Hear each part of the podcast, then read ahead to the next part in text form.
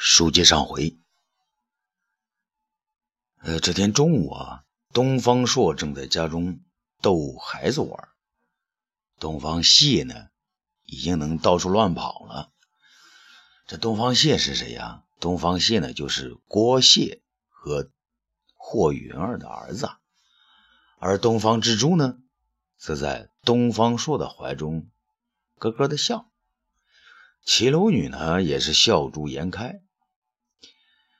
他说：“啊，要是金娥也给我们生个东方孙子，那就更好了。”东方朔说：“他们生孩子就姓他蒲柳的蒲，可别跟着姓东方。我有东方蟹和东方之珠就够了。”齐楼女呢不满地说：“那整天这个姓的改那个姓的，你以为姓东方就好啊？”东方朔却说道：“哎，夫人。”摘桃的棍子可是折了哈，那别又发脾气。骑楼女呢，转出笑脸，我没发脾气，有脾气那也得等摸月亮的时候。东方说吃惊的说：“啊，那一关还没取消啊？”骑楼女呢笑了。这东方朔拿着珠儿的手呢，打骑楼女：“好的，好的，珠儿长大了。”嘿嘿，可别这么厉害哟！正在此时呢，道儿走了进来。老爷，门外有一个姓雷的将军求见老爷。东方朔呢，连忙将珠儿交给夫人，快快请。雷劈呢，匆匆忙忙的进了院子。东方大人，不好了！东方朔呢，吃了一惊。怎么了？雷劈呢，拿出捐书。那刘谦要我五天内赶回淮南，与他一同起事，不然他就将我的老父老母全部杀害了。东方朔骂道：“这个畜生！”雷劈求他：“大人，你快帮我想想办法呀！”东方朔呢想了一想，说：“啊，事到如今呢，只能和卫青大将军商量一下。”先让你回去。两人正在议论呢，新裤子呢也匆匆进门了。爹爹不好了！东方朔一愣：“什么事啊？”新裤子叫道：“那个田油果然对魏大将军行刺了。”东方朔急问道：“魏大将军怎么样了？”有您提醒啊！大将军暗穿了铠甲，田勇没能得逞，就急忙外逃，被海尔和霍去病两个。当场擒住。天佑说什么？他将淮南太子谋反的事全招了。东方朔呢，仰天长叹：“淮南王啊，淮南王，有本事啊，你就快点升仙吧。”雷劈急问：“金姑子，皇上知道此事吗？”“当然知道了。”东方朔急问：“皇上怎么说？”“啊，皇上已命张汤为全权制之大使。”与公孙贺将军率兵三万，急速到淮南捉拿叛贼，又令义纵在长安大肆搜捕，凡与淮南王谋反关联的人，一律拿下，杀无赦。雷劈叹道：“啊，苍天保佑父母双亲。”东方朔说：“金公子，你快陪雷大人速到淮南，解救二位老人。”新公子说：“那那皇上那儿？”东方朔呢，对着他的脑袋拍了一下：“皇上那儿有你爹我呢。”这淮南太子谋反的消息是一个一个的追风逐电般传到长安。一会儿呢，有人说刘谦打过淮河了；一会儿说呢，刘安升天了；还传说公孙贺和张当已经把淮南荡平。整个长安呢，到处都是淮南的消息。但没有一个人知道哪一个准确。唯一让人们相信的是，就是义纵在长安到处抓人，还有他的一句话，让长安人呐个个自危：那宁可错抓一百，不让走漏一人。众位大臣的心中是忐忑不安的，大有人在，因为这个时候谁也不愿和那淮南王有所牵连，不是？终于等到了皇上在未央宫上朝的消息。武帝今天特别严肃，说话呢也是非常简洁。一总，你说说，在长安城中与叛贼有牵连的人有多少？李纵岂能含糊啊？回皇上，十多天来，臣在长安全力搜捕，捉到与淮南王案有直接牵连的人六十二个，间接牵连的三百七十七个。武帝说：“好，等张汤、公孙贺他们有了准确消息后，一并问斩。”公孙恒弘呢，这是觉得自己扑腾了好久的那颗心呢，平静了下来。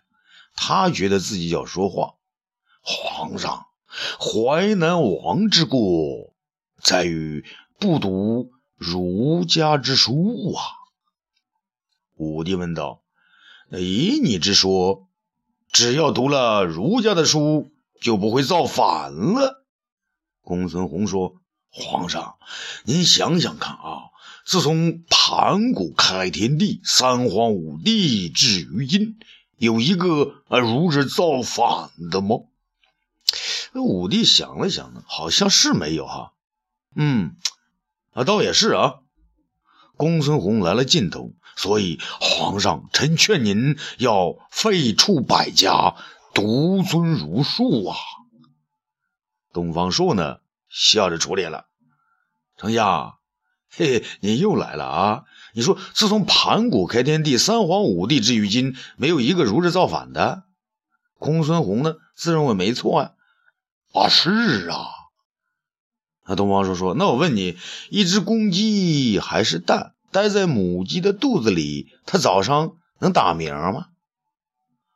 公孙弘反感地说：“笑话。”沉默了许久的众位大臣之中，不知是谁来了句幽默：“啊，要是鸡蛋能在鸡肚子里面打鸣，那就是妖鸡和蛋鬼了，鬼蛋了。”啊，众人呢轰然大笑。东方朔倒没笑，只是反问公孙弘：“丞相，你们儒家共有多少年了？”公孙弘呢掰了掰指头。儒家嘛，从孔夫子算起，应该是三百多年了。东方朔又问：“那盘古开天地有多少年了？”公孙弘呢口吃了：“，啊这个臣可不知道啊。”东方朔呢穷追不舍：“那三皇五帝呢？”啊，这个老臣也记不清了，总该有千年以上了吧。那东方朔接着说：“那千年的三皇五帝，万年的盘古开天，你三百年的儒家能在那个时候造反？那可不就是鬼大了吗？”众人呢笑的是前仰后合。公孙弘人家不生气啊，老臣说不过你，可老臣知道淮南王府中就是没有儒者。东方朔呢更要追问：“丞相。”淮南八郡中有个左吴，他是刘谦的谋士。此人这个饱读诗书，尤精孔孟学说。当年举孝廉时，是淮南儒生的第一人选。据臣所知，淮南王太子犯上作乱，全是他的主意啊！你说他算不算儒者？是不是犯上作乱呢？公孙弘呢，急得说不出话来。啊，老臣，老臣知道。这也怪那淮南王刘安，就是因为他整天求仙学道，吃什么不死之药，才弄得现在这家破人亡的。东方朔呢叫了起来：“哎，丞相，你是说呢？淮南王刘安就是因为整天求仙学道，吃什么不死之药，才弄成现在这个家破人亡的份上？”公孙弘呢一口咬定：“啊，是啊，是这么回事啊。”公孙这个东方朔呢，转向武帝皇上，丞相的话您听明白了吗？公孙弘呢，这是才惊恐的发现自己的话同时那也在说皇上啊，他急得扑通一下跪倒，皇上，老臣说的就是淮南王一个，可不是指弊。武帝大怒，住口！丞相，你老了，回家歇着去吧。公孙弘一愣，又连忙磕头：“啊谢皇上，臣是老了。”说完呢，他就往外走。走到门前，突然迎面遇上疾步进来的新苦子，被他撞了个满怀，倒于地上。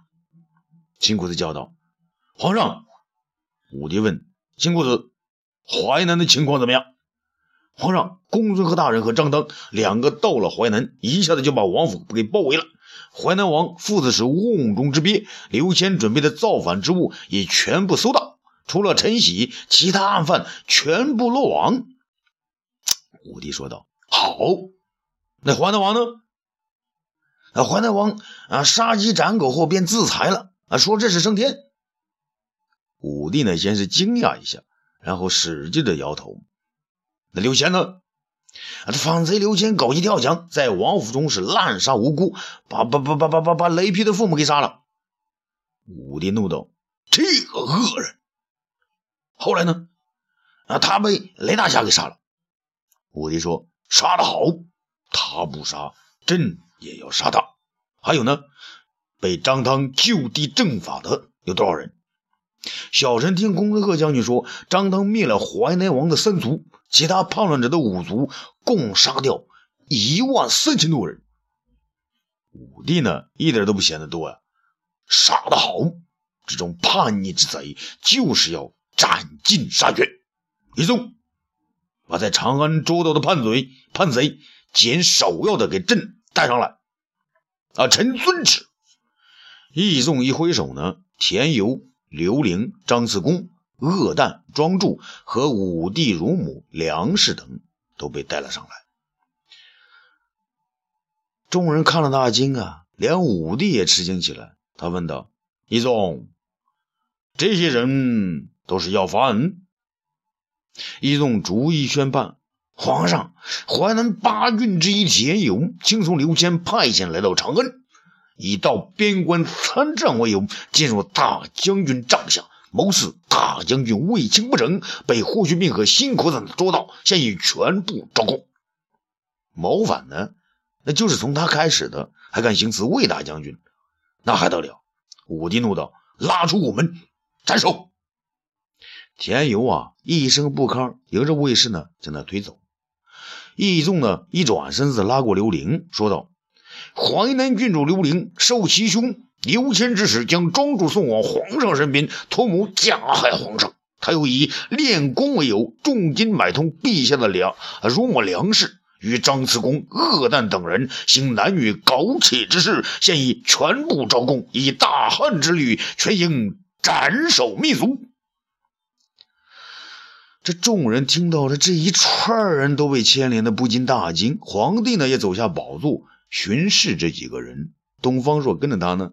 走了过来，刘伶啊，先向武帝跪下，那嗲嗲的叫声：“皇兄。”武帝那不再理他，他又叫声：“哥哥。”武帝啊，还是不理刘伶啊，只好转向东方朔：“东方大人，救命啊！”东方朔呢，哼的一声，然后小声说。李少君在仙国等着你练功啊！众人呢听到这话呢，不由得纷纷的窃笑。武帝却冷冷的说了一句：“把他推出午门斩了。”刘玲尖叫着被刀斧手推出门外。武帝认真的看了他的乳母这个梁氏一眼，问道：“老人家，你怎么能？”乳母梁氏呢，哭泣着说道：“皇上，都是那刘伶，我不知道他要造反呢。”武帝呢，觉得不忍，便向义纵求情：“义纵，他是朕的乳母，能不杀他吗？”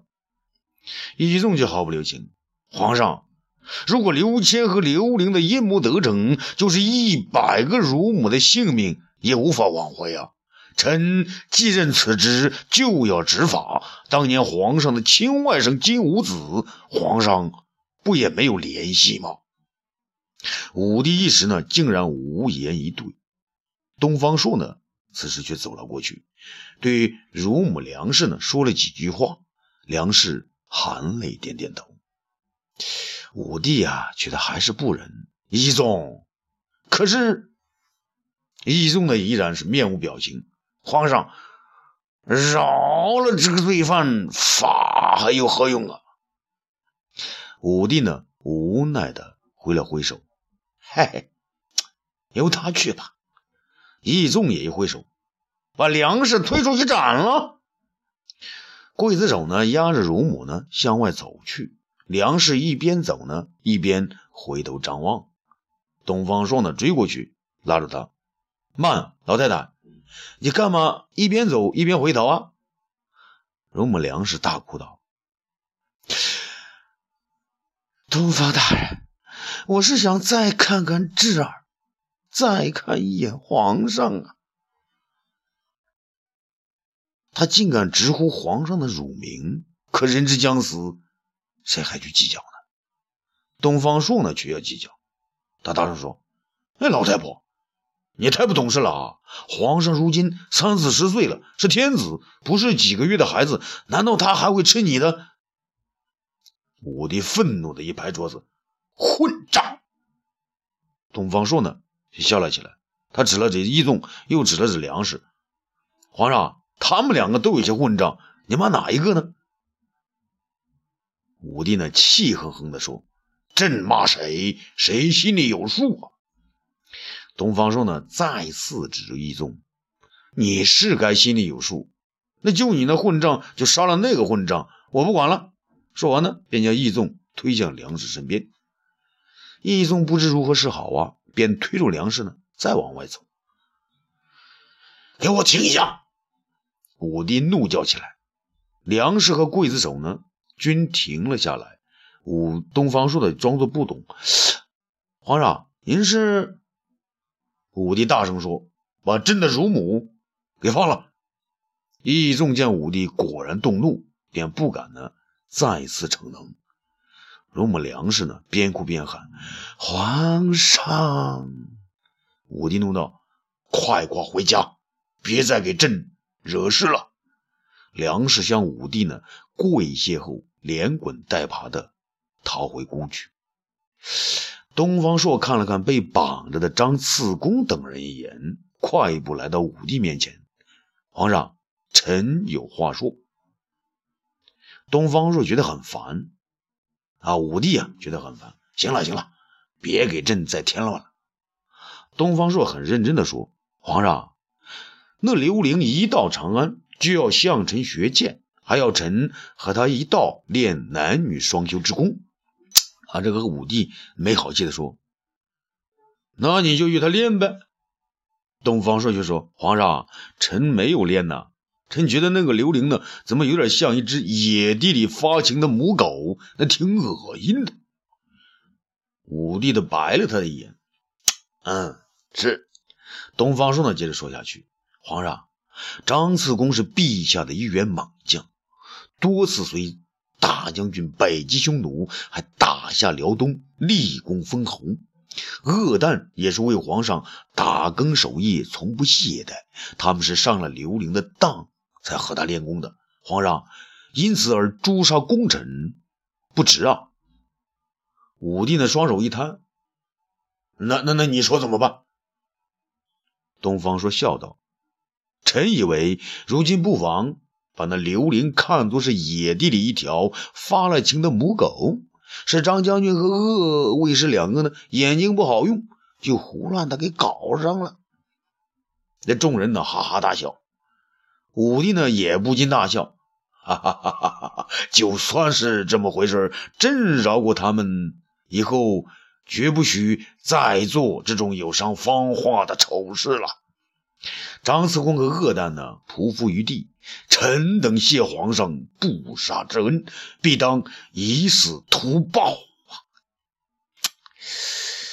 这东方朔呢，再次上前，皇上。这个庄助在你身边一年多，并没有不轨的行为，而且他跟着霍小将军西出大漠，英勇杀敌，其勇可嘉呀。武帝是正准备赦免庄助的，这突然呢，张汤从大门外走了进来。张汤呢，一进宫门就大叫道：“不行啊，皇上！”武帝看到张汤前来，急忙问道：“张汤。”你们回来了。张汤叫道：“皇上，公孙贺将军在淮南等候皇上新委派的郡守。臣押解叛臣雷劈回到长安，向皇上复命。”哎，武帝不解地问：“雷劈，他也被抓了？”皇上。雷劈作为淮南王的侍卫，当初就为了和郭谢争锋逞强，以抗击匈奴为借口离开了主子。如今淮南王自裁之后，他作为人臣，却以杀父之私仇斩杀了新的主子。这样的人不治他的罪，不是让后人耻笑吗？武帝觉得张汤的说的颇有道理啊，这个东方朔呢却不同意。皇上，雷劈他怒斩刘谦，既报了家仇，对父母尽了孝，也为我大汉除一奸贼，对皇上尽了忠。雷劈不仅无罪，还应赏赐呢。武帝觉得东方朔呢说的也有道理啊，这张汤呢振振有词。皇上，刘谦谋反，该不该杀是皇上的事儿，是我廷尉张汤的事儿。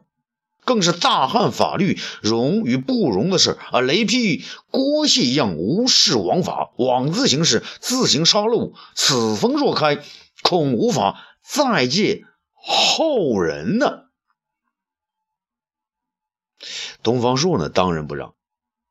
皇上，张当是因为自己能没能亲手杀掉刘谦，被雷劈抢在前面，心中记恨，才要杀雷劈的。雷劈呢，却大声叫道：“东方大人，您不要再为我争辩了。我父母为我而死，仇人也已被我杀掉，我活着还有什么意思？您就让雷劈去死吧！”啊，欲知后事如何，咱们下次接着说。